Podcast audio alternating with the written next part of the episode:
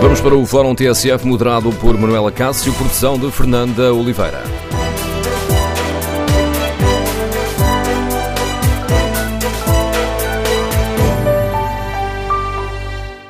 Bom dia. A pressão sobre o governo está a intensificar-se com greves, protestos anunciados no setor da educação, da saúde, da justiça, na PSP, na GNR, nos guardas prisionais, também nas Forças Armadas.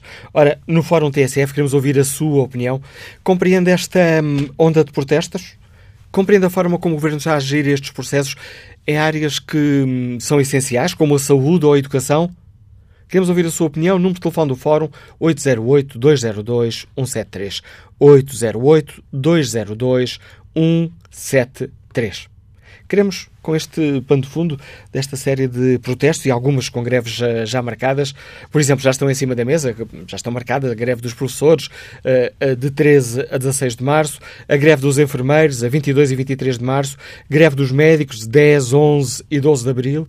Temos também uh, sinais de descontentamento portanto, da PSP, da GNR, dos guardas prisionais, das uh, Forças Armadas. Tem dado conta do descontentamento muito também por causa da questão da, da falta de efetivos e do descongelamento das carreiras. Os magistrados do Ministério Público também protestaram contra alterações introduzidas pelo Ministério da Justiça no novo projeto de Estatuto Profissional eh, e enviaram uma contraproposta, estão agora à espera de resposta. Ora, com todos estes, eh, algumas greves, por outro lado, alguns protestos e com ameaças de greve em cima da mesa, que opinião têm os nossos ouvintes? O que esperam do Governo? António Costa tem condições para ceder às exigências dos diversos sindicatos? O que é que espera do Governo? Perante esta onda de contestação na rua. Queremos ouvir a sua opinião. Número de telefone do Fórum 808-202-173. 808-202-173. 173. Se preferir participar no debate online, pode escrever a sua opinião no Facebook da TSF ou na página da TSF na internet.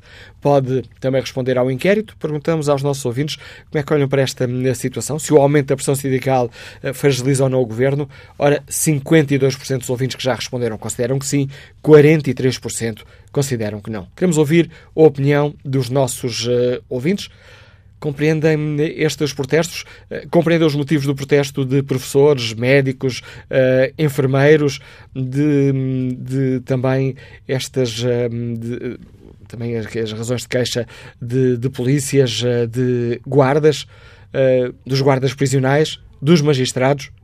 Queremos ouvir a sua opinião. Recorde o número de telefone 808-202-173. 808-202-173. Iniciamos esta reflexão com a leitura política do Pedro Adão Silva, que é comentador político da TSF, é um dos comentadores com lugar residente no Bloco Central. Bom dia, Pedro. Quando estava a preparar este fórum, lembramos já aqui há uns tempos, nos tens ajudado a refletir sobre esta questão, dizendo que o Governo está a ser, está a ser vítima do seu próprio sucesso. Temos eh, bons números da economia e os sindicatos exigem. Olá, bom dia, Manuel. É, é, verdade, na altura em que se começou a negociar o Orçamento do Estado para 2018, eu utilizei essa expressão, a ideia de crise de sucesso, porque acho que, por, por vezes, as crises de sucesso são mais difíceis de gerir do que os momentos de dificuldade. E a crise de sucesso resultava de uma execução orçamental de 2017 que tinha ficado acima das expectativas, com números do déficit mais baixos do que havia sido determinado no início eh, do exercício orçamental, eh, e por outro lado, a sensação de que havia agora folga e, portanto, havendo folga, as corporações os interesses organizados eh, mobilizavam-se para beneficiarem de, eh, de, uma maior fatia do bolo orçamental. Isso faz parte da vida política, não vem nenhum mal ao mundo disso, mas é um sintoma. E é um sintoma que está associado a um, um, aspecto que está na gênese desta solução de governo, é que esta solução de governo, entre as suas várias particularidades, tem uma primordial, é que eh, trata-se de um acordo entre, entre quatro partidos, eh, mas um acordo de natureza eh, orçamental e para durar a legislatura. Eh, e o facto de ser de natureza orçamental é até um pouco paradoxal, porque eh, nós esperaríamos que os três partidos à esquerda tivessem entendimentos mais eh, aprofundados em torno de algumas matérias que têm a ver com a educação, com a saúde, proteção social. Ora, não é isso que acontece. Os partidos têm um entendimento e um compromisso que assenta essencialmente na, na, dimensão orçamental, deixando fora todas as outras dimensões. E porquê? Porque havia a expectativa, eh, que julgo que era partilhada, eu diria, por todos, talvez com exceção do Ministro das Finanças e do Primeiro-Ministro, de que eh, o exercício orçamental seria muito difícil e muito exigente. E, portanto, eh, toda a atividade política se concentraria eh, na capacidade de cumprir, com dificuldade, de, com algum deslize, algum derrapar, as metas orçamentais. Ora, não foi isso que aconteceu e a partir daí eh, a política tem de facto horror ao vazio e, portanto, a partir daí há uma necessidade de alargar o compromisso e a, e a, iniciativa do Governo com outras matérias. Eu, eu diria que, em importante medida, o que está a acontecer, e tem acontecido desde eh, há cerca de um ano, é precisamente eh, cumpridas as metas orçamentais, as pressões deslocam-se um pouco para, para o outro lado. Pois há uma explicação mais cíclica. Eh, se esta é talvez conjuntural, há uma outra mais cíclica. É que nós estamos a chegar a março um, e estamos a chegar a março, por um lado, uh, com um aproximar de um ciclo eleitoral daqui a um ano, e portanto, uma espécie de tensão pré-eleitoral, mas estamos a aproximar de março, e março significa que estamos a aproximar do 1 de maio. E, portanto, nós, historicamente, se olharmos para aquilo que é o mês de março e o mês de abril, temos sempre um recrudescimento eh, eh, da, mobilização eh, social e política, com algumas greves e paralisações, exatamente como preparação eh, do 1 de maio. Isso é sempre eh, assim. Agora, eu acho que isto tem, eh, um, tem consequências políticas que também já se começam a pressentir. A primeira é, é uma consequência que eu acho que, por estranho que possa parecer, joga a, favor do governo. Eh, porque uma das coisas que nos foi sugerido logo a seguir à formação desta, desta solução de governo foi que havia um risco do governo ficar capturado pelos partidos à sua esquerda que contaminariam a, a agenda do PS, eh, empurrando o PS mais para, para, a esquerda do espectro partidário. Ora, a partir do momento que se percebe que há um conjunto de reivindicações que não são atendidas, eh, e que são reivindicações que vêm da rua, eh, o governo ganha eh, autonomia e, no fundo, preserva a sua marca identitária. E depois eu diria que há uma outra consequência, é que, ao mesmo tempo que isto acontece, se, e é sintomático, por exemplo, que o fórum hoje seja sobre isso.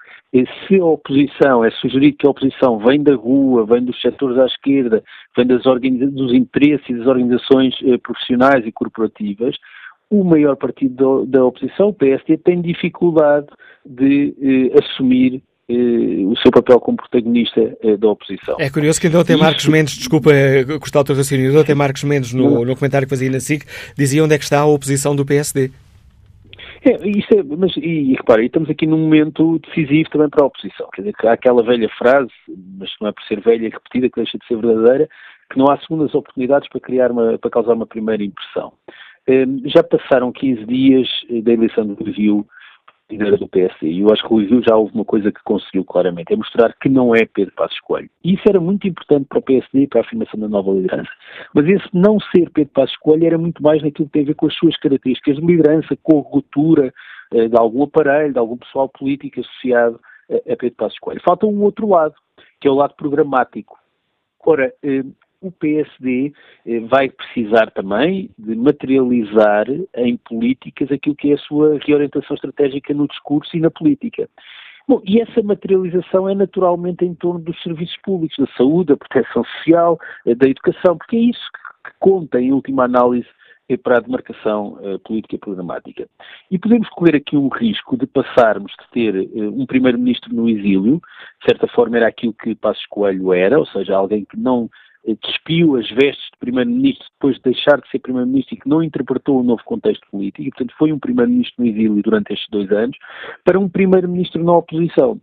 Ora, eh, a postura de primeiro-ministro na oposição é algo que os candidatos a primeiro-ministro tendem a fazer quando se aproximam as eleições, mas em contextos diferentes do atual faz sentido alguém que quer ser primeiro-ministro comportar-se um pouco já como primeiro-ministro antes de o ser enquanto é líder da oposição. Só que o contexto eh, económico, financeiro, social e até político não favorece eh, esta, eh, esta estratégia de Rui Rio.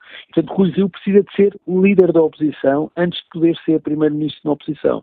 E, portanto, precisa de traduzir em políticas, em propostas, a reorientação estratégica que anunciou no Congresso. Naturalmente que só passaram 15 dias, mas também é verdade que Rui Rio está a preparar-se para ser líder do PSD pelo menos há dois anos. E há uma outra coisa muito importante, é que o tempo político vai ser muito rápido. 2019 eh, é um ano com eleições eh, e não tarda, nós vamos iniciar a discussão do Orçamento do Estado e, portanto, Rui Rio tem aqui um par de meses onde pode eh, assumir o seu papel de líder da oposição com a iniciativa eh, propositiva em áreas das políticas públicas. Eh, se tiver apenas como estratégia eh, colocar-se no lugar de Primeiro-Ministro na oposição, eu julgo que pode vir a ter problemas. E com este cenário político e com estas, permite-me aqui a expressão porventura exagerada, este apertar do cerco de diversos sindicatos e associações profissionais, neste caso ligadas às, às forças policiais e às, e às forças armadas, com o facto de vermos também, ainda há não muito tempo o protesto das centrais sindicais, eh, recordando que o descongelamento ainda não tinha chegado ao bolso dos eh, funcionários públicos. O governo corre ou não o risco de vir, eh, de vir a ser penalizado? Por um lado, a situação com que estamos o PSD poderá aliviar um pouco, mas temos os partidos que apoiam o governo, Bloco de Esquerda, PCP e Verdes, a apertarem um pouco o cerco, permita-me permite utilizar aqui outra vez a expressão, nomeadamente a legislação laboral. Temos os sindicatos a exigirem e a fazerem aqui ameaças eh, de greve. Com o governo a reconhecer que, por vezes, não consegue cumprir as promessas ao ritmo que, que pretendia, António Costa pode ou não sair hum, uh, chamuscado todo este processo? É, claro que sim, claro que sim. Repara, hum, é, é que é, é, também um pouco esse o paradoxo. A dificuldade há dois anos era essencialmente de natureza orçamental, ou seja, o exercício que este governo e os seus parceiros no Parlamento tinham de cumprir era eh, difícil eh, porque era muito exigente orçamentalmente. Eh, agora, eu diria que a dificuldade é mais de natureza política. Como acomodar politicamente e, por consequência também no orçamento, as reivindicações que são mais visíveis. Isso é, é uma grande dificuldade e provavelmente pré-anuncia aquilo que poderá decorrer depois das próximas legislativas no dia a seguir. Eh, e sobre isso, tu aliás, por exemplo, falaste da questão laboral. Eh, os temas laborais não fazem parte, eh, no essencial, dos acordos entre o PC, o Bloco de Esquerda e o PS. No entanto, parece evidente que a crise de sucesso obriga os três partidos a terem capacidade de diálogo para além daquilo que foram as matérias que acordaram, sob pena de não ser possível continuar este acordo. Agora, a questão é, isto vai ter consequências só depois das legislativas ou pode ter já neste último ano? Eu não descarto a possibilidade de, ao contrário do que seria expectável, e que é um exercício orçamental que era menos difícil do que aqueles que foram eh, os dois primeiros e até este, este que estamos agora a viver, tornar-se mais difícil por força eh, do, do clima político. Isto é, as exigências subirem eh, de tom e isso eh, tornar eh, mais difícil esta, esta proposta orçamental para o próximo ano. Agora, há uma outra coisa que nós não sabemos, é que eh, quem esticar a corda do ponto de vista das reivindicações e no processo negocial eh, e pode tentar esticar a corda para eh, preservar a sua identidade política e com isso poder disputar eh, eleições com uma identidade eh, fiel aos seus princípios, mas quem o fizer, isto é válido para os três partidos, para o Bloco, para o PC e também para o PS, mas quem o fizer pode ser penalizado eleitoralmente. E, portanto, é um jogo eh, muito delicado e que os três partidos vão ter de, de jogar com, com, com muitos cuidados. Obrigado, Pedro, por nos ajudares a refletir sobre esta questão. O Pedro Dão Silva lança-nos aqui eh, mais dados para cima desta mesa de debate que é o Fórum TSF e para o qual convido os nossos ouvintes eh, como é que olham para toda esta situação com diversos sindicatos e seções profissionais eh, de áreas tão diferentes como a saúde, a educação, eh, os magistrados, as associações das, das forças policiais, das forças armadas, eh, de eh, exigirem negociações com o governo. Alguns já marcaram greves, outros ameaçam com protestos. Compreendem esta onda de protestos? Como é que os nossos ouvintes olham para tudo isto? O que é que isto nos diz sobre o estado do país, sobre a forma como o governo está a governar? Queremos ouvir a sua opinião. Número de telefone do Fórum 808-202-173. 808-202-173. E o que esperam do governo? António Costa tem condições para ceder a estas diversas exigências uh, dos uh, sindicatos? Queremos ouvir a opinião dos nossos ouvintes. Vamos, sem demora, ao encontro do investigador Ricardo Brito, que nos uh, liga de Azeitão. Bom dia. Olá, bom dia. Uh, está a ouvir-me bem? Em boas condições. É, então pronto. Olha, uh, relativamente à, à, vossa questão, uh, se o aumento da pressão sindical fragiliza o governo, eu acho que só fragilizará se o governo ignorar ou relativizar essa pressão. Ou seja, se o governo adotar a, a mesma postura que, que os governos anteriores têm adotado relativamente a estas pressões uh, sindicais, obviamente que isso será um problema para o governo, especialmente tendo em conta a expectativa que, que, que o governo atual uh, gerou na população, não é? Portanto, agora, para mim, não, não faz sentido considerar esta relação inevitável da, da reivindicação dos trabalhadores por melhores condições uh, laborais, não é? com, com uma eventual fragilização de um governo que assume como principal prioridade a vida das pessoas e, e fazer do mercado de trabalho uma coisa mais humana e, e, e mais justa.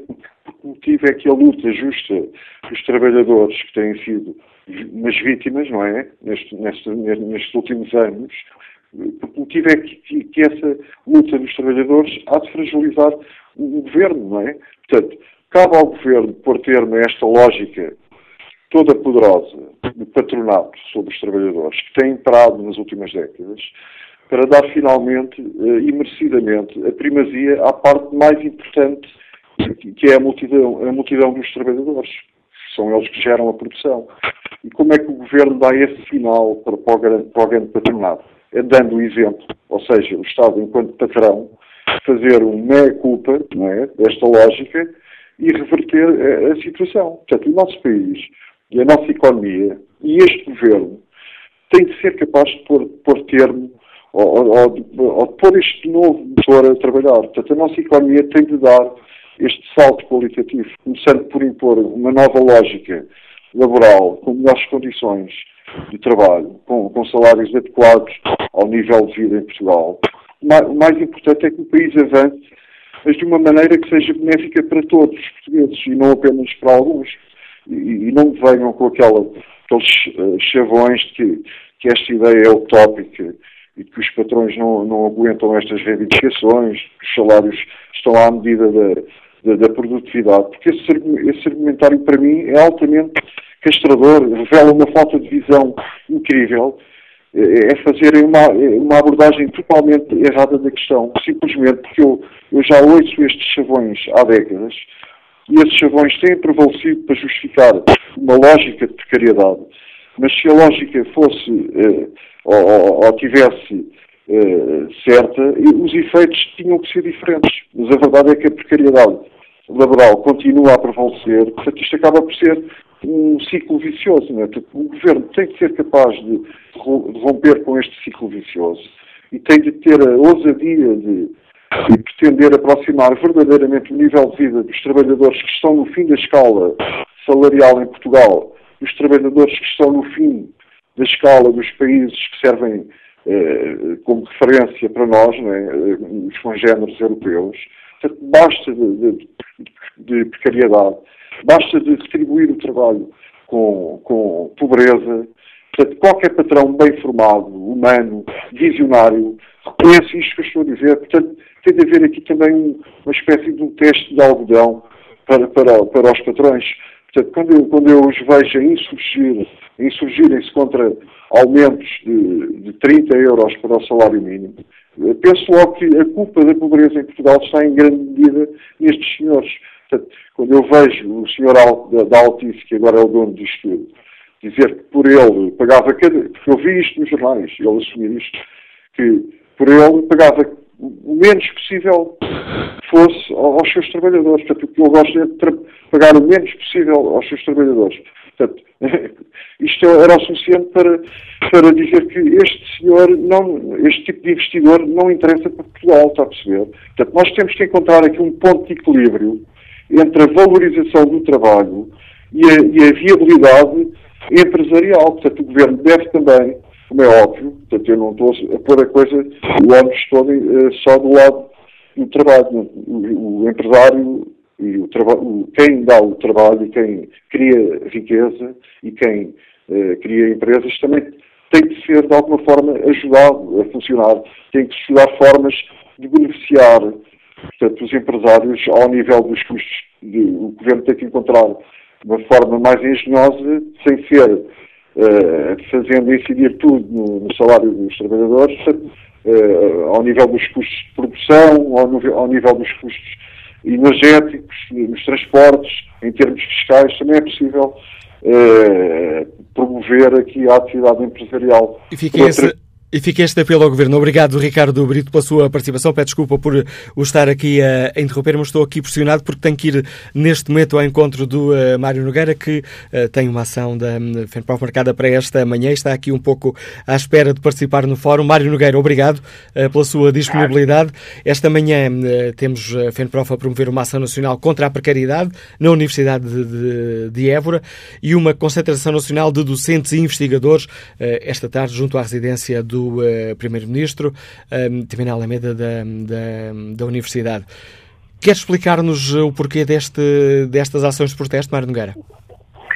Olá, muito bom dia. Uh, eu estava a ouvir o anterior ouvinte e penso que ele foi exatamente ao encontro daquilo que é, o que neste momento faz mover as pessoas e, portanto, os protestos que estão a ser desenvolvidos. Eu gostava de dizer que a questão aqui não é se o governo de António Costa vai ceder às exigências, às reivindicações não é isso que está em causa. O que está em causa é que o governo de António Costa honre a palavra dada, assuma aqueles compromissos que, junto das pessoas, já eh, anteriormente disse que iria concretizar e que seja sério na, na, nas questões que vai apresentando. Eu vou-lhe dar aqui o exemplo relativamente eh, à legítima expectativa que faz com que hoje, quer na Universidade de Évora, quer na Universidade de Lisboa, leva investigadores e docentes para a rua. O governo criou um programa de regularização de vínculos precários na administração pública.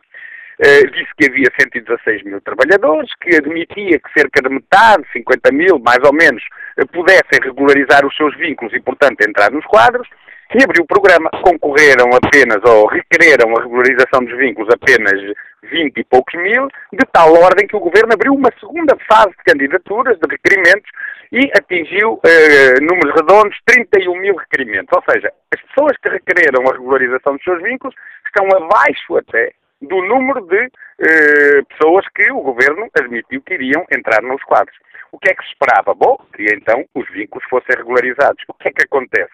Estão a decorrer as reuniões para a apreciação dos requerimentos e até agora, entre docentes e investigadores, números que nos foram fornecidos pelo Ministro da Educação uh, aliás, do ensino superior há semana e meia, foram regularizados 2% dos vínculos, ou seja, 98% das pessoas foram deixadas de fora. E estamos a falar de pessoas que trabalham há anos, por vezes há décadas, nas instituições de ensino superior, e para quem é dito ou que não satisfazem necessidades permanentes, ou para quem é dito que, embora satisfaçam necessidades permanentes, eh, o seu vínculo é absolutamente adequado. Evidentemente que a expectativa está criada, não porque as pessoas entendam que deve ser criada uma situação de exceção, não, porque as pessoas satisfazem necessidades permanentes, porque o Governo abriu um programa de regularização dos seus vínculos e depois, quando chega ao momento de regularizar, o, o que é que acontece? Eles ficam de fora e, portanto, 98% até agora de, do, do, total não eh, viu regularizado o vínculo. Mas também no ensino básico e secundário,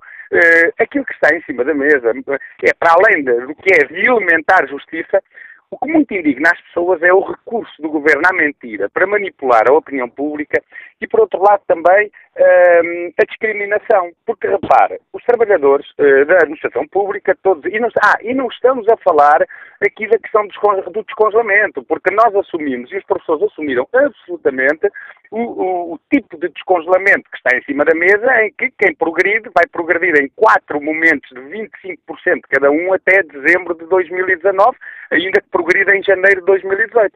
E, por exemplo, há pessoas que passaram para o topo da carreira já eh, nestes dois primeiros meses e que até já receberam essa, eh, essa progressão, esse descongelamento, ainda há dias falava com um colega, eh, e que, em termos salariais, o valor acrescido está compreendido até agora entre 52 e 75 cêntimos. Mas não é isso que as pessoas estão a protestar. As pessoas estão a protestar é porque tiveram congelamento durante nove anos, quatro meses e dois dias, nos últimos sete anos seguidos e mais dois anos e quatro meses para trás. Viram que, na generalidade da administração pública, o tempo foi recuperado.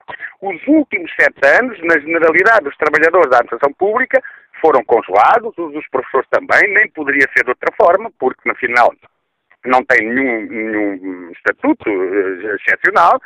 Só que agora, quando chega ao momento do descongelamento, o que é que se observa? Que na generalidade dos trabalhadores da administração pública o tempo é descongelado na íntegra e para os professores 70% do tempo é para apagar, para limpar, para não contar.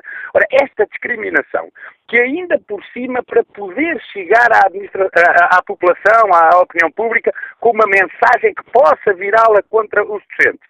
O, o governo manipula e mente com os números que vai dando, dizendo, por exemplo, que o custo do descongelamento das carreiras dos professores é tão elevado que não dá para recuperar o tempo e depois vai buscar dados em que em relação a 2018 triplica o valor real e em relação a 2019 quadruplica o valor real, aliás, fazendo batota no cálculo, porque, como eu há pouco disse, o descongelamento é feito em quatro tranches de 25% e o governo fez a conta como se a pessoa passasse imediatamente para o valor total do escalão seguinte para 100%, só para dar um exemplo concreto. Um, um, um docente, um professor que passa em janeiro de 2018 só em dezembro de 2019 é que atinge o total do valor do escalão seguinte e, portanto, só tem um mês em que está no valor total do, valor, uh, do, do, escalão seguinte e o governo faz uma conta como se essa mesma pessoa estivesse 28 meses no valor total, que são os dois anos, 24 meses mais os quatro subsídios, para depois dizer isto torna incomportável uh, portanto, a recuperação do tempo de serviço. E as pessoas ficam muito indignadas, ficam revoltadas até, e isso sente-se muito nas escolas. No, eu já fiz nestes últimos semana e meia reuniões em escolas e plenários onde já estiveram mais de 2 mil professores e, na verdade, a indignação e a revolta das pessoas é tremenda porque se sentem discriminadas, porque se sentem uh, injustiçadas, porque sentem um discurso como sentiram no tempo, por exemplo, da ministra Lourdes Rodrigues e que vem hoje muito à memória começa a haver aqui alguma identificação também com esse tempo, de que, de facto, para se ganhar na opinião pública vale tudo contra os professores, isto é, uh, indigna muitas pessoas, uh, e depois porque as pessoas tinham expectativas legítimas, não apenas porque achavam que agora ia ser de outra forma, mas porque foi dito que agora ia ser de outra forma e as pessoas esperavam que essa forma, pelo menos, e assumindo que o país ainda está em recuperação, que ainda há aspectos que eh, não estão devidamente consolidados e, portanto, é preciso fazer mente. Repare, nós esta recuperação do tempo de serviço aceitámos, negociámos com o Governo em novembro que fosse feita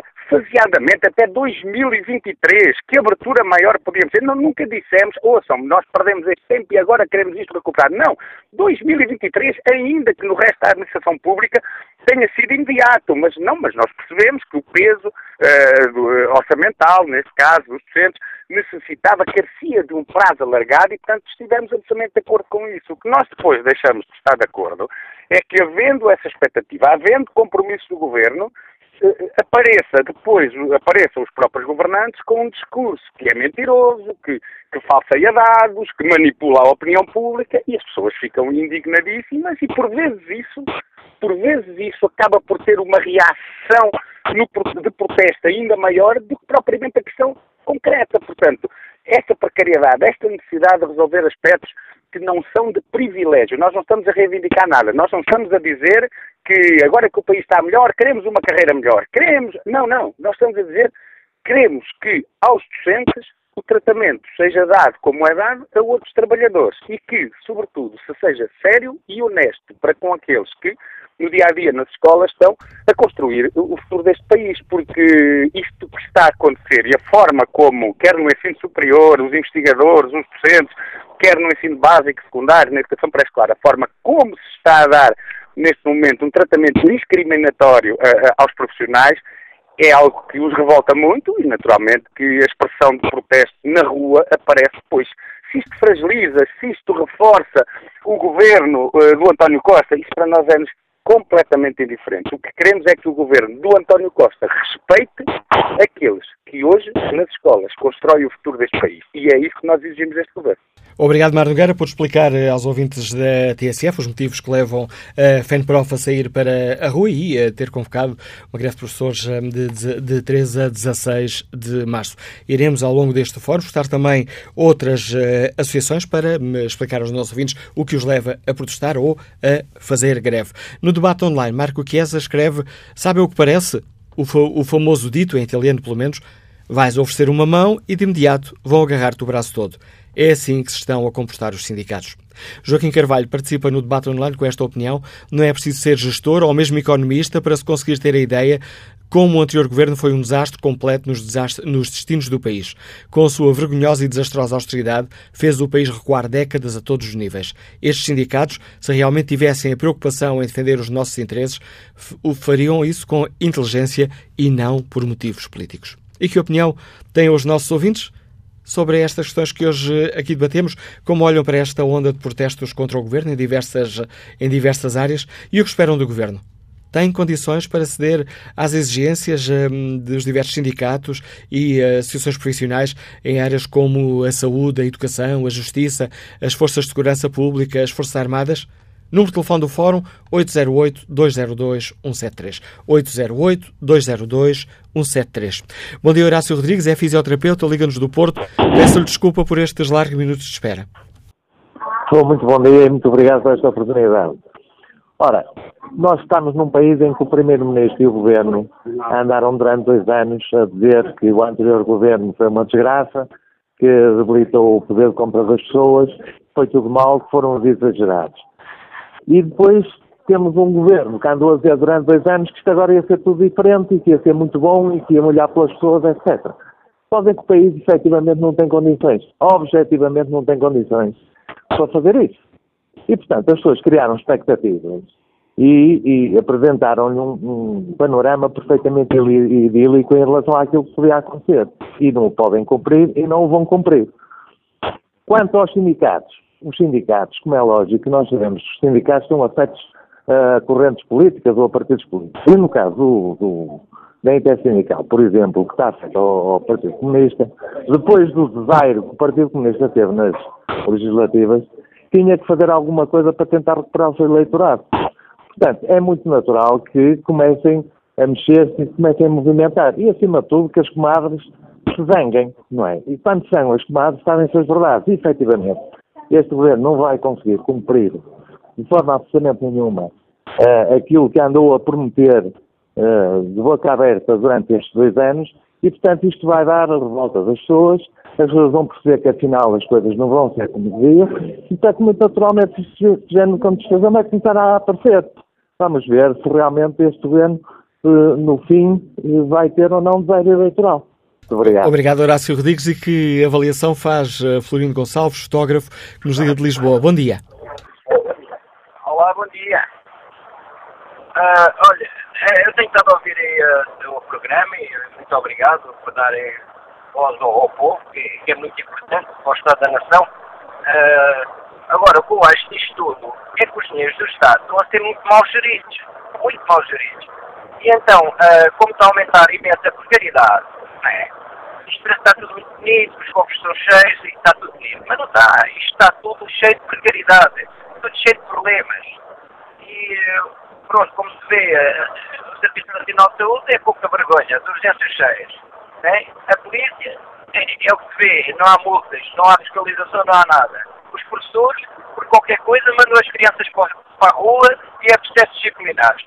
E isso tem um problema grave na precariedade que essas pessoas têm, porque às vezes o dinheiro que eles recebem mal dá para as deslocações são deslocados para, para sítios longe de, de casa e, e, as pessoas com o que ganham já não dá para viver e então é normal que as pessoas se revoltem. Está na altura de haver essas comissões que, que cada ministro nomeia para investigar as situações afetas ao, ao seu ministério para fazerem uma fundação muito maior sobre os, os ministérios que governam, porque o dinheiro está a ser mal gerido e está a tornar precariedade e então toda a gente está a reclamar. É normal isto, vai ser muito pior. Obrigado, Florindo Gonçalves. A qualidade aqui da, da ligação não estava nas melhores condições, mas mesmo assim julgo que foi é, perfeitamente perceptível o contributo deste nosso ouvinte. Vamos agora ao encontro uh, de Guadalupe Simões, que é o Sindicato dos Enfermeiros. Bom dia, bem-vindo ao Fórum TSF. Enfermeira Guadalupe Simões, gostava que nos explicasse porque é que, de uma forma sintética, porque é que os enfermeiros decidiram ir para a greve a 22 e 23 de março? Bom dia. Uh, os enfermeiros decidiram ir para a greve porque, precisamente, uma das questões principais prende-se com o Serviço Nacional de Saúde e a situação em que o Serviço Nacional de Saúde se encontra. Ou seja, uh, o número uh, de enfermeiros que continuam a faltar no Serviço Nacional de Saúde, seja ele nos hospitais ou nos centros, ou, ou nos centros de saúde, é de tal maneira elevado que determina uh, uma menor acessibilidade das pessoas aos cuidados de saúde e põe em causa uh, as prestações de cuidados uh, com a qualidade que as pessoas têm direito que o Serviço Nacional de Saúde lhes ofereça. é inadmissível de parte do Governo, independentemente dos números que vão avançando, e os números que vão avançando são são também contabilizados o número de enfermeiros que são admitidos temporariamente para substituir enfermeiros que estão em baixas prolongadas. Uh, na realidade, uh, nós continuamos a dizer que faltam cerca de 20 mil enfermeiros e, naturalmente, que é exigido que sejam admitidos efetivamente enfermeiros que permita diminuir o burnout que hoje existe nas equipas de enfermagem, permita aumentar e, e criar o número de dotações seguras nas instituições eh, que permita a tal uh, prestação de cuidados uh, com excelência e que se ponha cobro àquilo que tem vindo a ser, por exemplo, em alguns hospitais, a diminuição do número de enfermeiros por turno e o recurso sistematicamente ao trabalho extraordinário, que, como sabemos, coloca em causa as tais prestações em segurança e que aumentam as possibilidades de risco. E, portanto, esta é uma das razões pelas quais Uh, vamos para a greve no dia 22 e 23, a exigência da contratação efetivamente de enfermeiros e, por outro lado, uh, uh, que o Ministério da Saúde cumpra o compromisso que assumiu com, com, os enfermeiros, nomeadamente a revisão da carreira de enfermagem. E ainda não foi cumprido essa, essa promessa?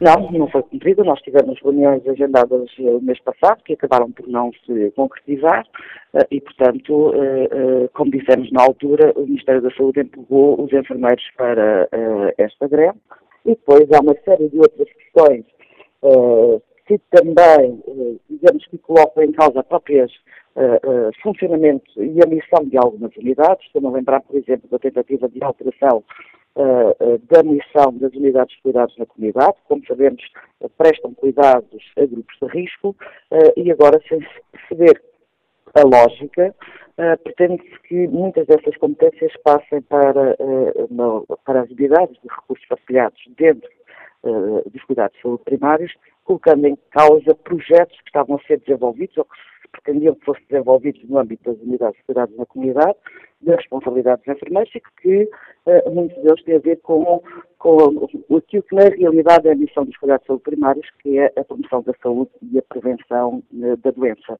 E, portanto, há uma série de questões que têm a ver, como já disse, a falta de recursos humanos nos, nos, no, no Serviço Nacional de Saúde, coloca em causa a acessibilidade das pessoas aos, a esses cuidados, e, por outro lado, a tentativa de alteração uh, sutil, digamos assim, uh, de funcionamento uh, de algumas unidades funcionais e tentativa de alargamento de horários de trabalho em algumas dessas unidades, contrariando aquilo que está disponível na legislação atual, e isto sem que os parceiros sociais, neste caso os sindicatos, sejam ouvidos. E, portanto, não é assim no nosso entendimento, faz política de saúde, se discute, discute, política de saúde, e por isso também dizemos que se o Governo e o Ministério da Saúde se afirmam como defensores do Serviço Nacional de Saúde, então estas decisões não podem ser tomadas desta forma, de forma errática, em função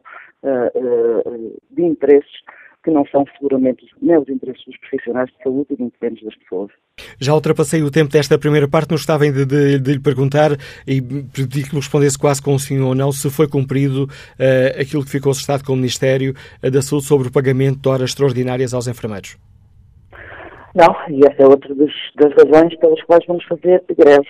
Uh, tinha havido por parte do Ministério da Saúde o compromisso e até houve uma orientação para que todo o trabalho extraordinário efetuado pelos enfermeiros e que estava acumulado se fosse pago até uh, ao final do ano passado. O que, se, o que, se, verificou é que não foi pago uh, e também porque não foram admitidos o número de enfermeiros suficientes, o que se tem vindo a verificar é que esse trabalho extraordinário tem vindo a aumentar em algumas instituições. Daí a nossa exigência no sentido de serem admitidos enfermeiros, por um lado, e por outro lado, uh, que efetivamente todo este trabalho extraordinário acumulado e que não foi pago, o seja já em março e abril. Obrigado, enfermeira Guadalupe Simões, pela participação no Fórum TSF. Na segunda parte teremos mais espaço reservado aos nossos ouvintes para participarem. Só têm que se inscrever para o 808-202-173.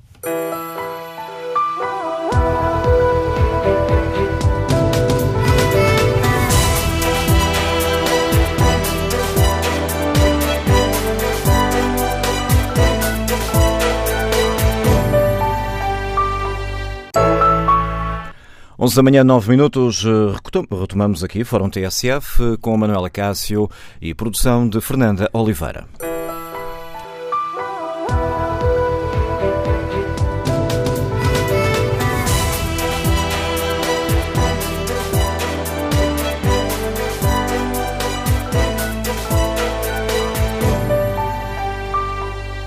No Fórum TSF de hoje tomamos como uh, pano de fundo a onda de uh, protestos, uh, de greves que estão convocadas em diversos setores, na educação, na saúde, na justiça, na polícia GNR, nos guardas prisionais, nas Forças Armadas e perguntamos aos nossos ouvintes como é que avaliam esta onda de protestos e como é que avaliam também a forma como o Governo está a gerir estes processos que são, tocam algumas áreas essenciais para a nossa vida do dia a dia, eh, basta falar da saúde ou da educação. E o que esperam do Governo? Tem condições para ceder às exigências dos diversos sindicatos e associações uh, profissionais? Essa é a pergunta que colocamos aos nossos ouvintes, que para participar de viva voz tem à disposição 808-202-173 no debate online. Um, contamos com, também com a participação dos ouvintes e António José Miranda uh, deixa-nos esta opinião no Facebook da TSF e na página da TSF na internet. Já era de esperar, estamos na antecâmara de eleições legislativas. Há que marcar território. Mais ainda, depois da crepitosa derrota eleitoral do PCP, com a perda de várias uh, câmaras emblemáticas para o PS, no entanto, tudo isto serve para fortalecer a aproximação do PS à maioria absoluta, pois é por demais evidente o controle dos sindicatos por parte do PCP. E isto é devastador para a credibilidade do movimento sindical, e depois, conclui António José Miranda, depois admiram-se da baixa taxa de sindicalização do trabalhador português. Quanto ao inquérito, está na página da TSF na internet. O aumento da pressão sindical fragiliza o governo. 52% dos ouvintes considera que 546 têm opinião contrária. Que avaliação sobre esta questão que hoje aqui debatemos tem o professor Vítor Teodósio, que nos liga do Porto. Bom dia. Bom dia, bom dia ao Fórum TSF. Eu gostava apenas de propor uma, uma reflexão sobre esta previsível reatividade social da, da ação, à ação do governo e, para começar, os governos agem sempre segundo as suas limitações conceituais, as suas próprias ideologias e conveniências, que cresce, como nós sabemos, a obediência à matriz da comunidade europeia, a que não podem fugir. A reação sindical é natural e previsível. O que se exige, ao contrário do que alguns tentam macular, são as necessidades recorrentes e justas, desde já há muitos anos, que só visam melhorar o sistema. Agora, o que eu proponho uh, refletir é que a melhor reação que todos os cidadãos podem ter é de eles próprios se tornarem fiscalizadores de toda a estrutura do Estado e das empresas privadas que asseguram ou deveriam assegurar corretamente os serviços essenciais. Sem uma atitude crítica responsável, responsabilizadora também no âmbito da área social de cada cidadão, dificilmente se mudará, seja o que for, no sentido do bem comum. E é isto que se pretende. Gostaria de terminar apenas com uma pequena sugestão a quem está a pensar em entrar na política. Leia os clássicos, estude filosofia, que invista intelectualmente, pois só assim poderá vir a contribuir para uma mudança do paradigma político que todos esperamos. Era apenas isto que eu gostava de dizer. E está dito. Obrigado, Vitor Teodósio, pela participação no Fórum TSF. Opinião deste professor que nos liga do Porto. Vamos agora ao encontro de Manuel Ribeiro, está já apresentado, liga-nos de Santo Antônio dos Cavaleiros. Bom dia. Bom dia. Bom dia, Manuel Ribeiro. Qual é a sua opinião sobre este tema que hoje aqui debatemos? Olha, eu estou de acordo com o Governo, porque o, Governo são, são pessoas que realmente reúnem condições para estar a governar e, e, são pessoas inteligentes que descobriram a solução que era exatamente fazer, eh, ter o apoio dos outros partidos. É? E acho que o, que nós, o que nós temos, a culpa toda que se gera através dessas desconfusões, é exatamente a obnubilação da mente de, de, de, do povo. É que o povo realmente foi obnubilado desde o tempo de Salazar. E então, só pensa pela, pela, pela simpatia, a simpatia que tem por um ou outro governo. E faz-se a campanha contra esse governo, porque esse governo solucionou os problemas arranjados pelo, pelo outro, o anterior, do Passos Coelho. Esse é que realmente retirou benefícios, etc., tanto aos pensionistas como aos outros todos. E se os sindicatos fazem greves é porque vivemos num, num, num, regime eh, democrático e, e, com total liberdade. E eu estou de acordo com isso tudo. É a coisa mais, mais importante que existe para qualquer cidadão. É a liberdade de expressar as suas opiniões e fazer greve quando se bem entender, não é? No seu critério. E os governos, as pessoas que fazem parte do governo, têm a obrigação de procurar solucionar esses problemas que existem no povo. É, essa é a minha opinião. Portanto, eu estou plenamente de acordo com as políticas do António Costa e com, e com, com o apoio dos outros partidos todos. Porque as pessoas têm que limpar as aranhas que têm, têm as seis aranhas que têm na cabeça. Pronto. E têm que ser livres, têm que começar a pensar por elas e não serem obnubiladas. Não é? Porque nós temos um povo de ovnis, é o que eu chamo, é um povo de ovnis, que atua de acordo com o pensamento dos outros. Obrigado por partilhar. É Obrigado por partilhar a sua opinião connosco, Manuel Ribeiro. Testemunhou a opinião deste nosso ouvinte, os Liga de Santo António de Cavaleiros. Vamos agora ao encontro uh, do Procurador António Vintinhas, que der sindicatos magistrados do Ministério Público. Sr. Procurador, bom dia, bem-vindo a este Fórum TSF.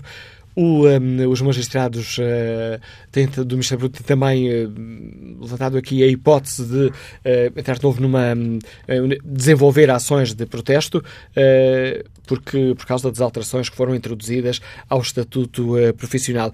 Como é que está o processo negocial com o Ministério da Justiça? Foram ultrapassados esses problemas ou ainda não, Sr. Procurador? Bom dia. Neste momento, o, o Ministério da Justiça remeteu-nos uma, uma proposta sobre a alteração dos nossos estatutos e essa proposta, no nosso entendimento, é, é extremamente desfavorável, não resolve os problemas da instituição, não resolve os problemas dos magistrados. E por essa razão emitimos um parecer estamos o nosso desacordo relativamente a muitas das soluções encontradas pelo Ministério Público. Realmente, o novo estatuto não permite resolver os problemas que existem, ou seja, está a efetuar-se uma grande mudança estrutural na organização do Ministério Público para não se resolver, e, e essa mudança, no nosso entendimento, não irá resolver os problemas que existem neste momento, designadamente ao nível da investigação criminal. O novo sistema de carreira que irá ser proposto não resolve uh, os problemas que fazem neste momento na investigação criminal e isso irá trazer problemas a médio prazo para a instituição e irá fragilizar a instituição no médio prazo. E por essa razão nós temos que reagir e não podemos compactuar com soluções que no fundo irão ser extremamente negativas para o Ministério. Em concreto, quais que, que, propostas eh, negativas eh, são essas? É, são eh, questões que possam ser explicadas de uma forma sintética, Procurador António Ventinhas? Em termos sintéticos, por exemplo, ao nível, ao nível da mobilidade, é, no fundo, se foram adotadas soluções diferentes daquelas que são adotadas para a magistratura judicial, a nível de carreira, estabelece uma, um regime de carreira que eh, não permite que os magistrados com melhores classificações e mais antiguidade possam permanecer na, na, na investigação criminal, mas tenham que concorrer para outras jurisdições, ou seja, eh, nunca poderão os magistrados mais experientes estar na investigação criminal. E depois também, por outro lado, há uma série de, de normas que é o princípio com o paralelismo da, uh, da magistratura judicial. Existe o princípio que é o paralelismo das magistraturas e, e no que respeito a esta proposta, há uma série de normas que violam esse princípio, que é um princípio já secular, que é aceito na generalidade da comunidade jurídica, que inclusivamente é proclamado em termos genéricos na proposta da revisão do Estatuto do Ministério Público, mas depois, proposta a proposta, eh, é sucessivamente, digamos, negado nas soluções em concreto. E, portanto, nós não podemos concordar com a violação desse princípio, que é mais é secular e que agora é, é violado de forma gritante. Pois, para além disso, também há algumas normas que até afetam o direito de adquiridos magistrados, designadamente, em alguns casos, a proposta prevê a redução de, de vencimento de algumas categorias magistrados, também com o qual não podemos, não podemos concordar. Já lá vão o tempo dos cortes, portanto não podemos, por via estatutária, agora uh, impor-se outra vez reduções, reduções de vencimento da magistrados. Portanto, isso também não podemos, não podemos aceitar. Portanto, a bola agora está do lado uh, do Ministério da Justiça e, e se persistirem este tipo de soluções, não, não poderemos compactuar com esta, com esta situação. Isso significa concretamente o quê, Procurador António Ventinhas, que uh, se o Ministério da Justiça uh, não chegar a um entendimento sobre estas questões com o Sindicato de Magistrados do Ministério Público, que a hipótese de, de greve volta a estar em cima da mesa? Nós estamos mandatados pela Assembleia Geral para, para, realizar todas as formas de luta para, para inverter, digamos, este, este estatuto, as soluções aí preconizadas, porque não servem para o Ministério dos nossos associados, entendem que o que se defende não serve, não serve ao Ministério. E por essa razão, se, se não houver uma inflação muito grande daquilo que foi proposto, uh, com certeza essa será uma solução mais provável. Obrigado, Sr. Procurador António Vitinhas, eh, pela participação neste Fórum TSF, explicando aos nossos ouvintes os motivos de descontentamento do Sindicato dos Magistrados do Ministério Público, que volta a colocar em cima da mesa a hipótese de uma paralisação. Vamos agora ao encontro eh, de Paulo Rodrigues, líder da Associação Sindical dos Profissionais de Polícia, a ASPSP. Bom dia, Paulo Rodrigues, bem-vindo ao Fórum TSF. Qual é o motivo que leva eh, a ASPA a estar descontente com, com o Governo? É a questão dos, do descongelamento de carreiras? Eh, muito bom dia. Bom, neste momento, uh, o que leva a ASP a estar descontente com, uh, com, com toda esta situação tem a ver com vários assuntos que já deveriam ter sido resolvidos ao longo do, dos últimos anos e, e, não foram. Nós não podemos esquecer, e, e claro que esta questão das, das carreiras é uma delas e é aquela que está neste momento em cima da mesa até porque no próximo dia 7 de março vamos ter uma reunião com o Ministério da Administração Interna justamente para debater exclusivamente esta, esta matéria. Mas há aqui um conjunto de pontos que têm direto ou indiretamente a ver com esta, com esta questão dos descongelamentos. Nós não podemos esquecer que, e acho, às vezes acho que as pessoas não têm esta, esta noção, eh, um agente de polícia, neste momento, que tem 10 anos ou mais de polícia, ganha pouco mais de 800 euros. E isto é uma realidade, não é, não é algo que, que se inventa, é uma realidade. Depois, é, aquele profissional que entra para aquele, aquele cidadão que resolve ser profissional de polícia e que é, faz tudo, todos os sacrifícios e mais alguns para ser um bom polícia, é, pode, e neste caso é o que está a acontecer, leva 16 anos a correr bem, a poder ascender ao posto seguinte. É evidente que isto desmotiva qualquer profissional de polícia. Isto põe em causa aquilo que é o desempenho normal de uma, de uma instituição como a PSP. E uh, o que a instituição PSP devia ter era, de facto, uh, um conjunto de, de, instrumentos para que, tendo em conta a exigência desta, desta profissão e desta missão, devia ter um conjunto de instrumentos que, uh, de alguma forma, acabasse por ser o um motor da motivação, que trabalhasse para a motivação dos polícias, e a, e a instituição tem precisamente o contrário, que é um conjunto de barreiras com que os cidadãos que resolvem ser polícias se param logo quando, acabam o curso. E, portanto, isto leva a que eh, os polícias praticamente estejam todos parados há muitos anos. Alguns, infelizmente, tiveram uma ascensãozinha a partir de 2006 eh, e outros, a partir de 2011, não, nem sequer tiveram uma, uma evolução. Portanto, é, é evidente que agora que há condições eh, de, e foram elas criadas pelos, pelo próprio governo, não, há, não, se pode fazer justiça de outra forma se não colocar as pessoas de acordo com o sacrifício que fizeram, porque quando uh, foi necessário uh, fazer cortes, quando foi necessário congelar, aquilo que nos transmitiram foi sempre de que estamos a fazer este esforço, este sacrifício, para depois poder repor a, situa a situação. Infelizmente isso não, não, aconteceu. E agora, que até foi aprovado uh, na Lei do Orçamento do Estado para 2018, esta negociação natural para colocar as pessoas no sítio certo, tendo em conta o tempo que esteve congelado, e já nem se fala nos retroativos, fala-se no tempo que, considerar o tempo que esteve congelado para efeitos de progressão.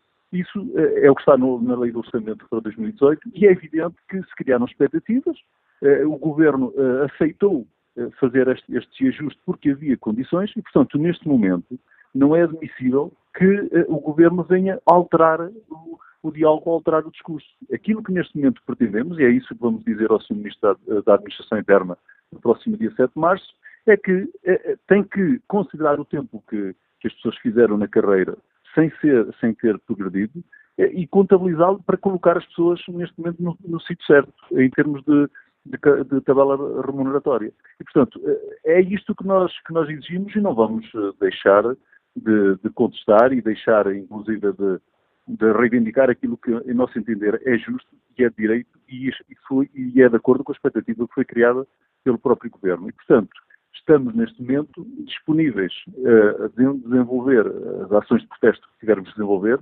ou uh, em, em como associação sindical dos profissionais da polícia ou em conjunto com outros, eh, com outros sindicatos, seja da, da, instituição PSP, seja de outros setores, justamente para garantir que o governo não vai protelar esta tentativa de não resolver um problema que até prometeu resolver.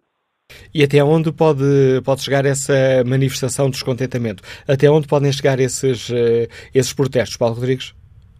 Bom, para nós, eh, não tinham que chegar a lado nenhum. Ou seja, se o governo respeitasse aquilo que está no orçamento do Estado para 2018 e resolvesse este problema, não tínhamos sequer que, que protestar. E, e, por nós, eh, era, eh, era uma solução mais adequada e mais equilibrada neste tempo, que era resolver este problema, que é de facto um problema. No entanto, caso não, não seja assim, é evidente que, e se o governo nos empurrar para desenvolvemos uh, ações de protesto, estamos disponíveis a desenvolver todo o tipo de ações de protesto que estiver, todo, utilizando os instrumentos que estão ao nosso alcance para poder sensibilizar o Governo a respeitar os polícias, a sua dignidade e a sua forma de, de, de ver e também aquilo que é as instituições democráticas. E, portanto, não nos parece que, neste momento, eh, a responsabilidade esteja no lado do, dos sindicatos, neste caso concreto da DAS-PSP. Neste momento, a responsabilidade e,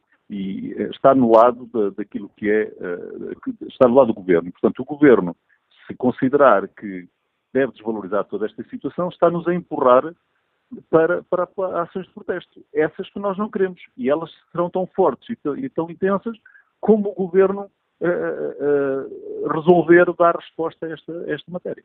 Poderemos, por exemplo, ter novas manifestações?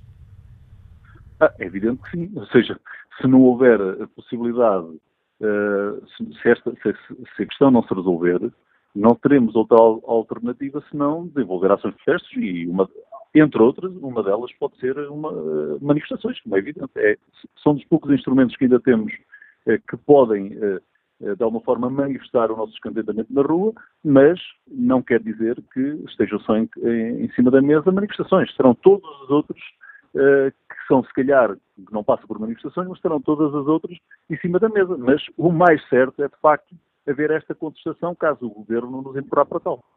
Obrigado, Paulo Rodrigues, pela participação no Fórum TSF. Ficam assim eh, claras eh, para os nossos ouvintes as, os motivos que levam a Associação Sindical dos Profissionais de Polícia, a ASPSP, a protestar e ameaçar eh, com manifestações e com as ações de protesto eh, que entender eh, serem ideais para esta situação. Vamos agora escutar a opinião de António Roca, técnico de informática, Liga-nos de Pombal. Bom dia, como é que olha para, este, para esta onda de protestos e críticas ao Governo? Uh, bom dia a todo o auditório. Uh, eu trabalho já desde 1994 e nunca fiz greves, porque nunca concordei com este método de luta. As pessoas com as greves não ganham nada a não ser um dia de folga sem serem remunerados, só para contentamento dos sindicatos e dos seus dirigentes que passam a vida a ganhar dinheiro com estas funções. Muitos só estão para defender os seus interesses e não os da classe trabalhadora. Por estas razões é que quem faz greve são sempre os mesmos. Os funcionários públicos, os funcionários das grandes empresas. Um funcionário de uma PME não faz greve, pois sabe que só irá prejudicar o seu posto de trabalho e a empresa que lhe dá o pão a ganhar. Nunca fiz greve por não concordar com a forma como as greves são organizadas em Portugal. Seria provavelmente, provavelmente apologista de uma greve de zelo, ou seja, um funcionário apresentar-se na empresa, mas não produzir. Sinceramente, e a bem do país, espero que a paz social se mantenha para bem do desenvolvimento económico do país. Os funcionários públicos que tanto reclamam têm uma boa solução. Experimentam trabalhar no privado, principalmente numa PME, e vou ver se tem tempo para andar a brincar às greves. Boa, boa, bom dia a todos. A opinião de António Roque nos liga de Pombal. Que opinião tem o bancário João Matos, que está em Louros? Bom dia. Uh, bom dia, Manuel Castro. Olha, pois, no privado não há condições para fazer greves, infelizmente. Uh, os, os trabalhadores aí são, digamos, uh, banidos. mas esta ação agora de luta dos trabalhadores justifica exatamente na luta pela melhoria das condições de vida, da sua dignidade e contra, e contra a regressão social e civilizacional. É preciso dizer que no tempo da escravatura não havia, não havia essas incomodidades, estes constrangimentos, e, pronto, e era tudo uma maravilha. Uh, depois, uh, para dizer que, que, não, há, não há falta de dinheiro, uh, o dinheiro não é muito, mas se bem aplicado, chegará para satisfazer as necessidades do país. Olhe, por exemplo, o dinheiro que vai para a NATO e que agora o Governo se dispõe a aumentar. A NATO que é um obstáculo à paz, repare Os tambores de guerra soam aqui perto. A Europa pode em breve ser teatro de operações militares e de guerra nuclear. E, entretanto, está-se a dar dinheiro para a NATO quando devia ser encaminhado para a saúde, para a educação, para a segurança social e para, e, e para tantos outros lados. E para a melhoria das condições de vida eh, dos aposentos reformados e, e por aí fora essa política uh, de pastinhos por parte do governo, que fica a meio da ponte, não serve, não serve nos interesses dos trabalhadores. É, é, é afinal a continuação da política de direita, uh, que é insustentável a prazo. Impõe-se, pois, uma política alternativa de salvação nacional, porque é disso que se trata, uh, que na frente laboral é protagonizada pela CGT. E a terminar, diria que é imperioso valorizar o trabalho e os trabalhadores em nome da civilização, porque é disso que se trata, da civilização. Muito obrigado, Manuel Cássio. Bom dia. Bom dia, João Matos. Vamos agora ao encontro do Vice-Presidente da Associação de Profissionais da Guarda. Guarda José Miguel, bom dia, bem-vindo a este Fórum TSF. A Associação Profissionais da Guarda tem também, eh, subscreveu também eh, um pedido de, um, digamos assim, uma carta reivindicativa, o, termo concreto não é esse, eh, a apresentar ao Governo, manifestando descontentamento com, com a forma como o Governo está a lidar com a GNR. Quais são, em concreto, as questões que os preocupam? É também a questão do descongelamento de carreira ou é mais do que isso? É, exatamente, bom dia mais uma vez, bom dia também a todo, todos os seus convidados. Uh, realmente é isso que se passa. Nós, nós enquanto Associação Profissional da Guarda, estamos, uh, de certa forma, e temos de estar sempre no, uh, atentos a todos os interesses dos profissionais que representamos. E neste momento, enquanto profissionais de uma Força de Segurança, estamos a sentir que estamos a ficar um pouco à margem daquilo que é o cumprimento da lei.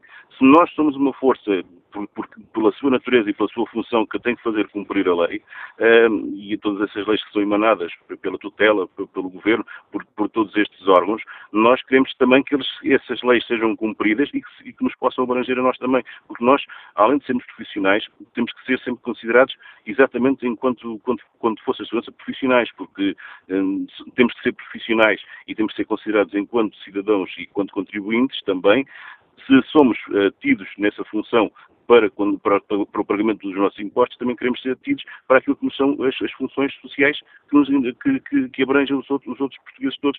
Neste caso, nós temos as, as nossas carreiras bloqueadas, temos uh, progressões uh, bloqueadas, temos promoções bloqueadas, estamos como Força de Segurança a ficar um bocadinho uh, apertados em termos de capacidade para poder sentir que estamos motivados para desempenhar convenientemente a nossa função.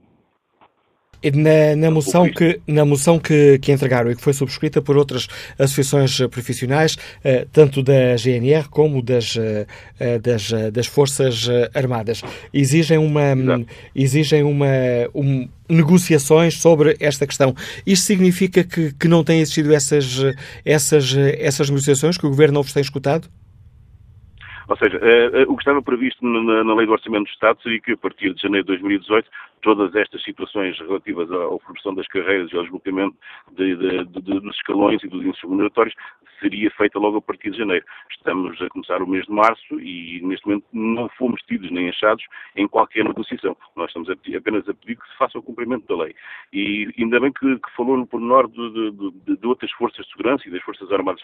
Uh, é muito importante, há, há, que considerar que é muito importante e dever-se-ia pensar um pouco sobre o, o, o, facto de termos chegado todos juntos, neste momento as oito estruturas que estão um, em cima da mesa a, trabalhar neste, neste, neste, assunto, oito estruturas das Forças de Segurança, das Forças Armadas, uh, significa que há que pensar um bocadinho. Nós queremos ser profissionais, queremos ser sempre profissionais, queremos desempenhar o melhor, o melhor possível para todo o cidadão a nossa missão, mas não nos obriguem a ter que fazer aquilo que nós não queremos fazer, porque estamos a ficar um pouco apertados, é aquilo que eu estava a querer dizer, porque nós não estamos a ser considerados por coisa nenhuma, nós, nós somos uma força de segurança, neste caso nós, nós Guarda Nacional Republicana, queremos uh, desempenhar a nossa função, queremos valorizar a instituição que representamos, mas olhem para nós também, enquanto profissionais.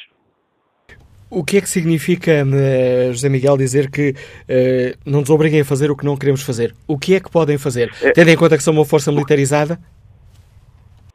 somos uma força militarizada, mas nós, no caso da, da Guarda Nacional Republicana, não temos possibilidade de hum, partir para uma situação de greve.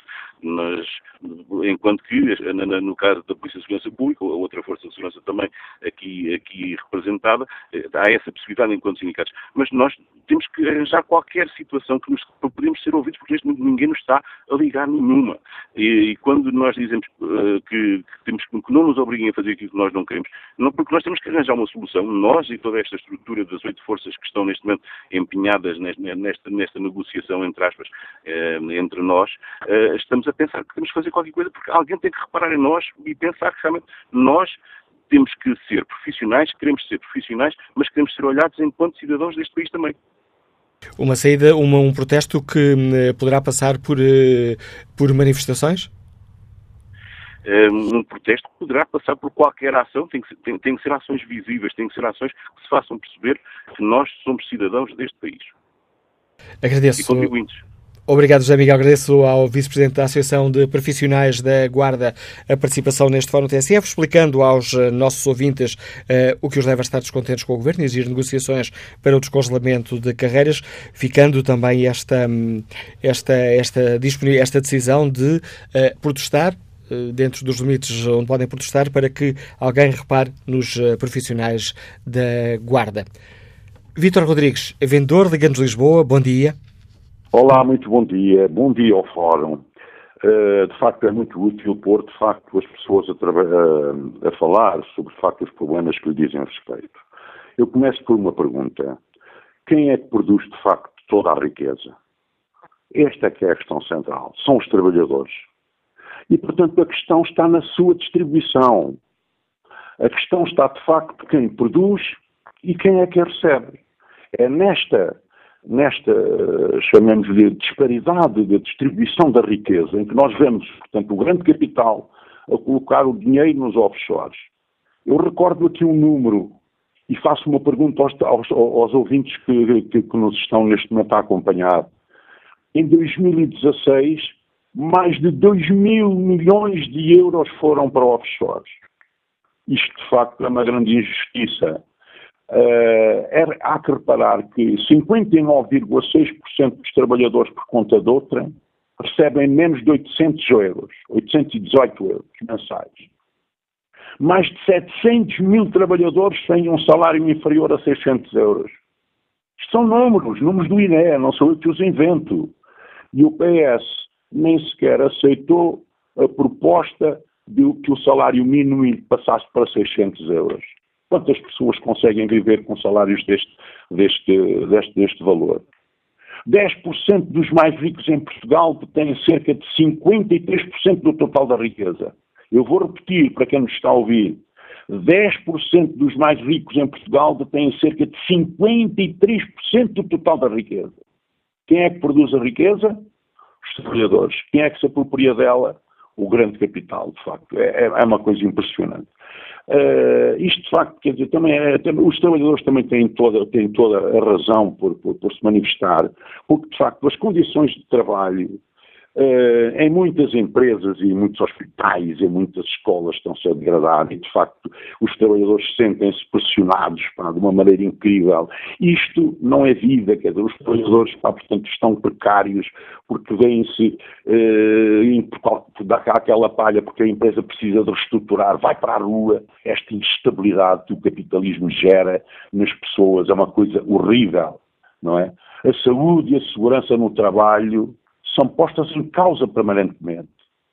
Eu vejo, às vezes, cruzo-me com jovens aqui na rua e, como qualquer ouvinte que nos está a perceber, na rua, o ar macilento, o ar amarelo, o ar, o ar de, de, de, de desprezo com que estes jovens neste momento, e de facto sabemos que o desemprego afeta muito mais os jovens do que outras camadas, isto de facto é lamentável. E vejo jovens magros, pá, e, de facto, quer dizer, isto é uma coisa que tem toda a razão, de facto, para, para, para, para reclamarem, etc. Registra-se uma grande chantagem, uma repressão eh, nas empresas, e nós sabemos. E eu continuo a fazer a pergunta: quem é que produz a riqueza? São os trabalhadores. A precariedade, 1,2 mil, 1,2 milhões de trabalhadores têm vínculos precários, particularmente os jovens. Há 252 mil trabalhadores a tempo parcial. E, de facto, quer dizer, ainda por cima, são precários que estão, que estão, lá, que estão lá e que fazem falta, não é? E que, que não têm um contrato efetivo. É, é de facto, é, impõe-se de facto que, um posto de trabalho é, permanente corresponda a um contrato de trabalho efetivo. Obrigado, Vitor Rodrigues, pela participação neste Fórum TSF. Vamos agora, já aqui falámos da questão dos professores do ensino superior e dos investigadores. Um, vamos agora ao encontro do professor universitário Frederico Godinho, que está em viagem. Bom dia, professor. Bom dia, bom dia. Uh, eu estou ligado não tanto pela questão da minha, da minha situação profissional, mas mais no, de um modo mais geral. Uh, e agora estava a ouvir o ouvinte anterior e traçava um, um, quadro que acaba por ser um bocado aquilo que é o pensamento da maioria uh, na, na, nossa sociedade e no nosso país e que é uma que acaba por ser mais a causa dos problemas do que propriamente a, a solução. Uh, quando, quando o anterior, e pego nesse exemplo, falava no, no grande capital, uh, é, é, muito, é muito bonito e é muito fácil dizer que não que que ele foge e há os malvadões que vão levar o dinheiro daqui para fora e que depois não há, uh, mas é muito mais difícil e muito menos satisfatório para quem segue essa linha de esquerda socialista comunista uh, entender porque é que eles fogem. Uh, e, e, enquanto nós mantivermos, por exemplo, o IRC acima dos, dos 32% uh, neste país, dificilmente manteremos aqui o grande capital. Porque quem tem dinheiro não está para sujeitar a isto e quem não tem, se não houver alguém que o tenha, ninguém vai ter. Isso é, é mais do que certo. Por isso é muito bonito nós temos um, um Estado gigantesco e cada vez maior uh, prometer dar tudo a toda a gente, mas quando, quando a verdade vem ao de cima, quando é preciso ver se há dinheiro para dar mesmo a toda a gente, não há. E, e é mais um dos problemas do sistema democrático. É que tira-se liberdade à minoria para, para alimentar a maioria e trabalha-se constantemente o populismo.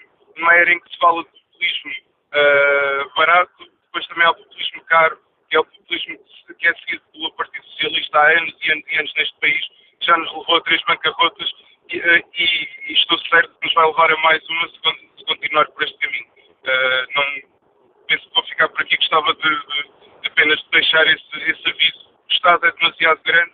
Pensem, perguntem-se a vocês mesmos porque é que os grandes capitais fogem a sete pés de Portugal e se não tivermos cuidado, vão continuar a fugir. A autora Europa está a ter muita paciência e as, e as grandes empresas deste país não têm que aturar isto.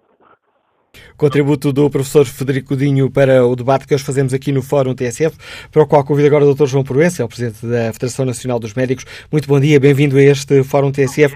Gostava que explicasse aos nossos ouvintes o que é que leva a FNAM, quais são os motivos essenciais a fazer greve 10, 11 e 12 de Abril. A razão fundamental é porque tivemos dois anos uh, a tentar negociar um caderno vindicativo com as outras associações médicas e não conseguimos obter nada positivo. E durante estes dois anos, a prática política do anterior governo manteve-se nisto. A forma mais evidente de explicar isto é muito simples. Não, há, não abrem vagas para concursos médicos qualificados e médicos jovens para os, para os quadros hospitais, utilizam as empresas de trabalho temporário, gastam cerca de 120 milhões eh, de euros por ano nas empresas de trabalho temporário.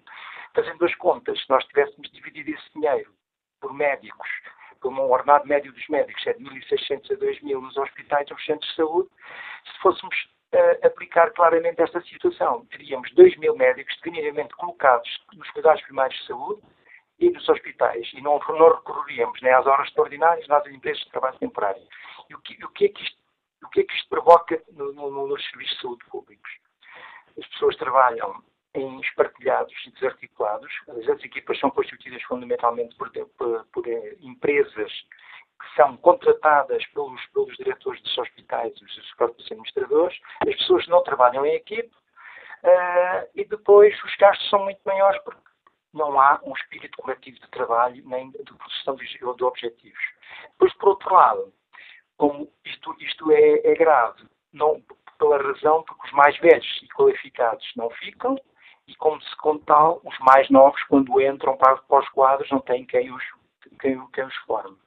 E o governo tem feito todos os possíveis para abrir muito poucas vagas para os médicos. Neste momento, há muitos médicos eh, que saíram, fizeram parte, saíram da formação das faculdades e não têm vagas suficientes. Portanto, estão a empurrar os médicos para as empresas de trabalho temporário, para, para, para o trabalho indiferenciado e criar uma situação gravíssima, como se sabe, na Zona Sul, sobretudo, onde a grande maioria das pessoas utentes precisam de um médico de família ou um médico de um hospital, um hospital central ou distrital, não têm, porque as pessoas não vão ter um trabalho espartilhado, sem concursos, eh, de activação por mérito, uh, sem trabalho de, contratação coletiva, fazem com que a distribuição do Serviço Nacional seja uma evidência. Hoje as pessoas fogem para os grupos económicos, que estão cada vez mais ativos e fáceis de ver, fecham serviços, fecham camas e nos hospitais públicos a seguir o que acontece é que abrem logo novos grupos económicos e depois, por outro lado, a formação é má e nós temos uma situação de desespero não só dos utentes, como de desespero do próprio médico. Quer dizer, e queremos novas grelhas,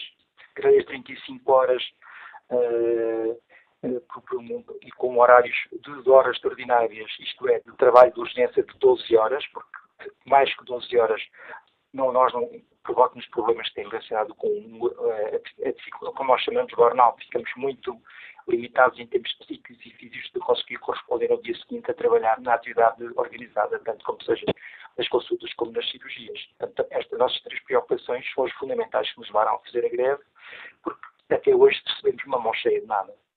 Mas têm existido uh, negociações? Uh, não tem havido acordo? Não, o que tem havido é descido de negociações, porque eu vou explicar. Em outubro do ano passado fizemos, fizemos uma greve, tivemos uma reunião. Desde outubro do ano passado até março deste ano, não houve, não, não, não se realizou uma única reunião. Depois, em março, fizemos, nós propusemos, nós não, propusemos às associações médicas um, um, um fórum médico, que foi realizado e, com, uh, e, e, e, tínhamos um objetivo, ou isto se discutia ou desbloqueava em algum aspecto, ou então nós nos fins de, nos dias, nos, nos finais de março faríamos greve. Tivemos uma reunião nova, com a nova Secretária de Estado há cerca de duas semanas, não há nenhuma resposta escrita, é tudo, são tudo respostas evasivas. E neste momento a situação continua cada vez mais precária, porque se o regulamento do internato, tem uma coisa boa, que é permanece o internato geral, ao contrário do outro governo que ia acabar, os internos também são obrigados a fazer 12 horas, mas depois permanece uma situação em que os médicos diferenciados vão começar a ocupar e mal, na maior parte dos serviços públicos, direção de serviços, como já acontece no Hospital de Santiago Cacém e acontece muitas vezes uh, nas equipas que substituem os, os, os utentes sem médico. Portanto, isto é uma situação que nós não podemos aceitar em termos de, formação futura do, do, em defesa da carreira médica e, sobretudo, na defesa da qualidade do, do serviço essencial aos doentes. Não, não vemos, até hoje, nenhuma vontade política negocial, porque fazer reuniões não é negociação, de resolver estes, estes problemas pendentes. Agradeço ao Dr. João Proença, que lidera a Federação Nacional dos Médicos, por explicar também aos nossos ouvintes o que leva a FNAM a convocar uma greve eh, para os dias 10, 11 e 12 de abril. Vamos agora ao encontro de eh, Gonçalo Velho, o Presidente do Sindicato Nacional do Ensino eh, Superior. Muito bom dia, professor. Gostava que nos explicasse o que os leva a protestar contra a atual política uh, do governo nesta, nesta área. Quais são os problemas que que falta resolver, professor? Bom dia, Manela Cássio, bom dia ao Fórum. Há uma questão prévia que eu gostaria aqui de referir, que é essa questão da imagem dos sindicalistas, uma espécie de perigosos agitadores. O que nós temos são pessoas que são profissionais, são pessoas das mais diversas profissões, que são voluntários numa associação e não existe qualquer hipótese de representatividade ou de uma reclamação, o que quer que seja, se não houverem eh, pessoas que estão em situações difíceis. E, portanto, nós devemos ver a questão de pessoas que estão em determinadas situações.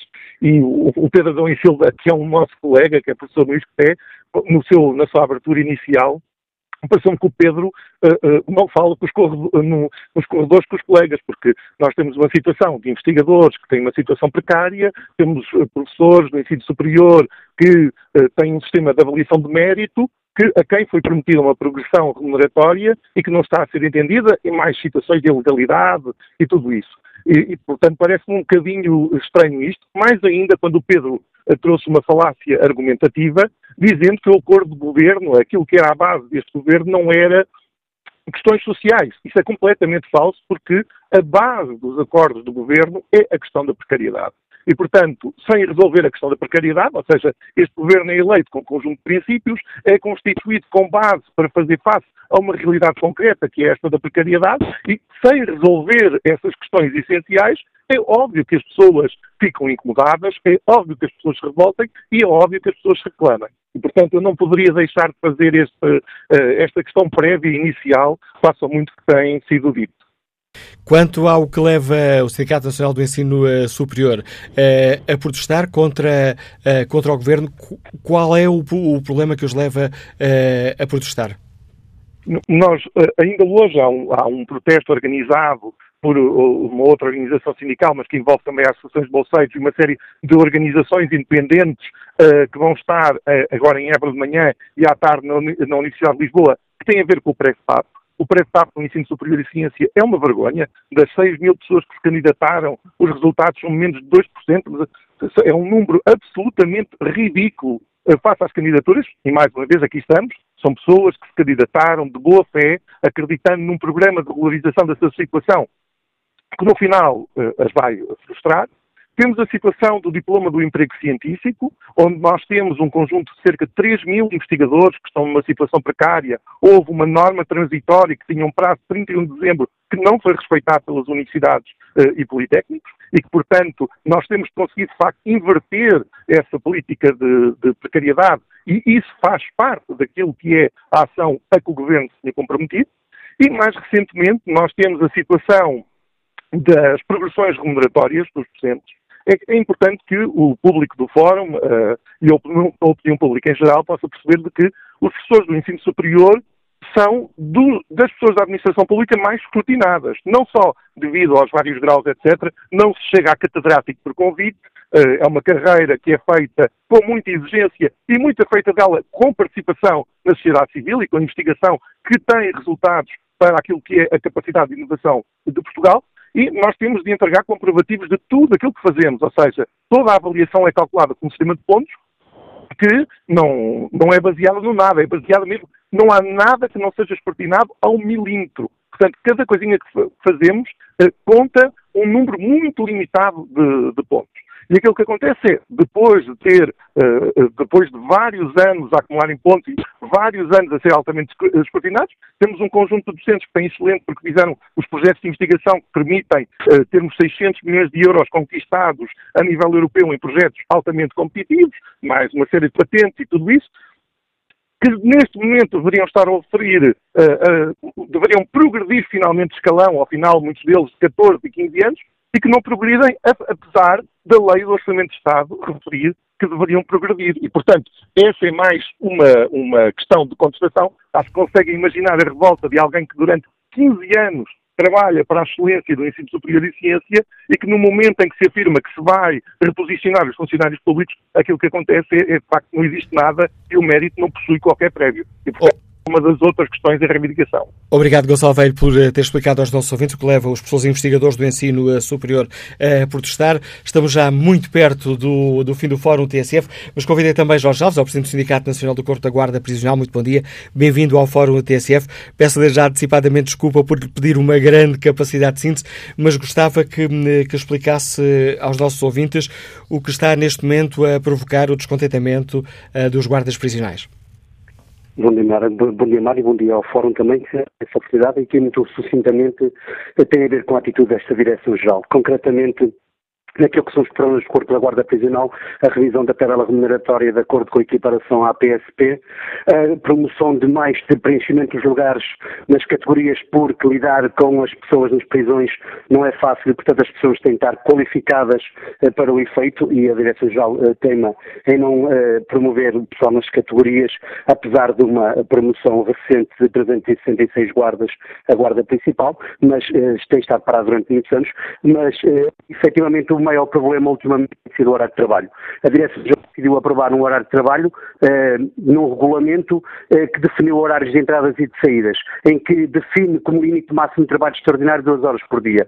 No entanto, devido à falta de pessoal e à falta de capacidade da própria Direção-Geral em aprovar um horário adequado para o serviço, faz com que a Guarda Prisional trabalhe diariamente muito mais do que aquilo que está previsto, ou seja, entre 4, 5 horas, alguns casos até mais do que isso, o que está a violar o regulamento e que a Direção-Geral não se importa de o fazer mesmo tendo definido. E isso tem levado à contestação do pessoal porque aqueles que já estão sujeitos a este horário não querem, depois de ter o, o, regulamentado, ter sido regulamentado o horário de trabalho, não querem trabalhar mais do que aquilo que está definido direção geral.